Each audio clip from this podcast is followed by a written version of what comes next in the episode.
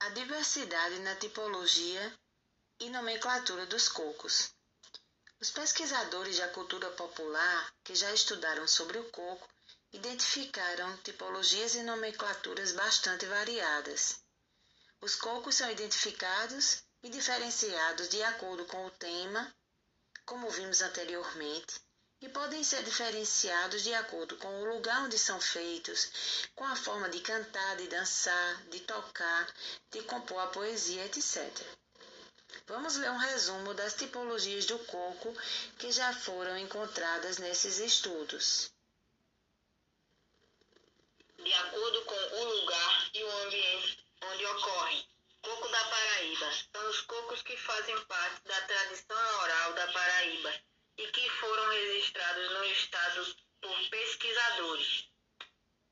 Coco de usina, os cocos que surgiram durante o trabalho desenvolvido nas usinas de cana-de-açúcar e falam desse contexto. Coco de praia são os cocos que têm sua origem no ambiente da praia, onde os tiradores de coco cantavam durante o trabalho e os cocos que trazem particularidades desde ambiente em suas letras. Coco do sertão, cocos que fazem parte das tradições do sertão e que falam as particularidades desde ambiente em vários aspectos. Coco do Nordeste. Os cocos que fazem parte da tradição oral nordestina. Coco rural. Cocos que tratam dos temas que envolvem o meio rural, o modo de ser, de viver, de trabalhar e de pensar além das particularidades deste ambiente. Coco do Quilombo. Cocos cantados por comunidades quilombolas que demonstram sua ancestralidade, identidade e resistência cultural. Coco de Engenho. Cocos que falam da vida e do trabalho do período da escravatura e da abolição, momentos de folga e brincadeira, de assuntos do cotidiano, etc de acordo com a forma poética e com a forma de cantar. Coco solto, de acordo com Pimentel, conforme formado sempre por apenas um verso, em torno do qual o solista desenvolve sua parte. O estribilho é, por assim dizer, o tema que o coro repete insistentemente, enquanto o solista conta a história. Por exemplo, eu fui na mata, e caninana, tirar meu imbé, e caninana, a danada da cobra, e caninana, mordeu meu pé, e caninana, ô cobra venenosa, e caninana, ou na praia da cana, e caninana, é a surucucu, e caninana. Fonte Pimentel 2004. Coco de embolada. Estrofes longas cantadas com respostas intercaladas do coro nas rodas de coco. Os cocos cantados por duplos de cantadores ou emboladores que se desafiam e tocam pandeiro ou ganzá e se apresentam em feiras e outros espaços urbanos, em rádios e em eventos da cultura popular. Embolada, de acordo com Pimentel 2004, página 31, na embolada o coco de ganzá ou coco de linha não há dança é uma disputa poética de dois cantadores ou conquistas à semelhança dos desafios de viola. Acontece também de um dos cantadores apenas cantar o refrão, enquanto o outro desenvolve o tema do canto.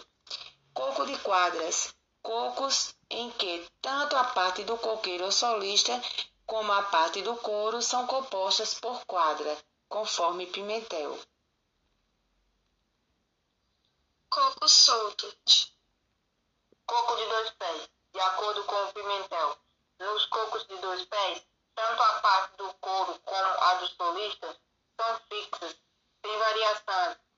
O pé, que nos romanos era a sílaba, e o verso dos cantadores de viola, no coco de dois pés, é estrofe, em número de duas, uma cantada pelo solista e a outra pelo coro. O comum são duas de dois versos. Por exemplo, o solista canta Benza-te Deus, moreninha, benza-te Deus teu olhar. E o coro responde: A trança do teu cabelo fui eu que mandei cortar. Fonte Pimentel 2004. Coco de amarração são versos cantados pelo solista entre os refrões cantados pelo povo, sendo uma forma de juntar ou amarrar as repetições feitas pelo povo dar continuidade ao canto. Porém, ser feitos em quadras ou sem números de pés. Versos. Coco de baionete. Cocos cantados de forma rápida com versos do solista intercalados com pequenas respostas do coro, contando histórias ou acontecimentos. Coco de palma. Conforme Pimentel, se refere à realização de roda de coco apenas com o acompanhamento de palmas e sem a utilização de instrumentos musicais. Era uma prática comum nos engenhos. De acordo com a forma de dançar, coco de roda, Coco dançado em roda ou fileiras paralelas. Na Paraíba, é preferencialmente dançado em roda, conforme Pimental, 2004, página 31. O roda na Paraíba ficou conhecido também como coco paraieiro, devido ao grande número de rodas que eram realizadas na região litorânea, mas ocorre também em outras regiões e localidades do estado. coco travessão, Um tipo de coreografia do coco de roda, coco de tropel, um sapateado vigoroso, marcado pelos pés descalços ou tamancos pesados e que se ajusta àquele executado nos instrumentos musicais. Este tipo de coco é comum em Alagoas. coco de varelha, um tipo de coreografia do coco de roda. De acordo com o principal instrumento utilizado para acompanhar ou pela utilização de outros recursos sonoros. Coco ganzar. Cocos apenas cantados e acompanhados com o ganzar como principal instrumento. Coco de cacete.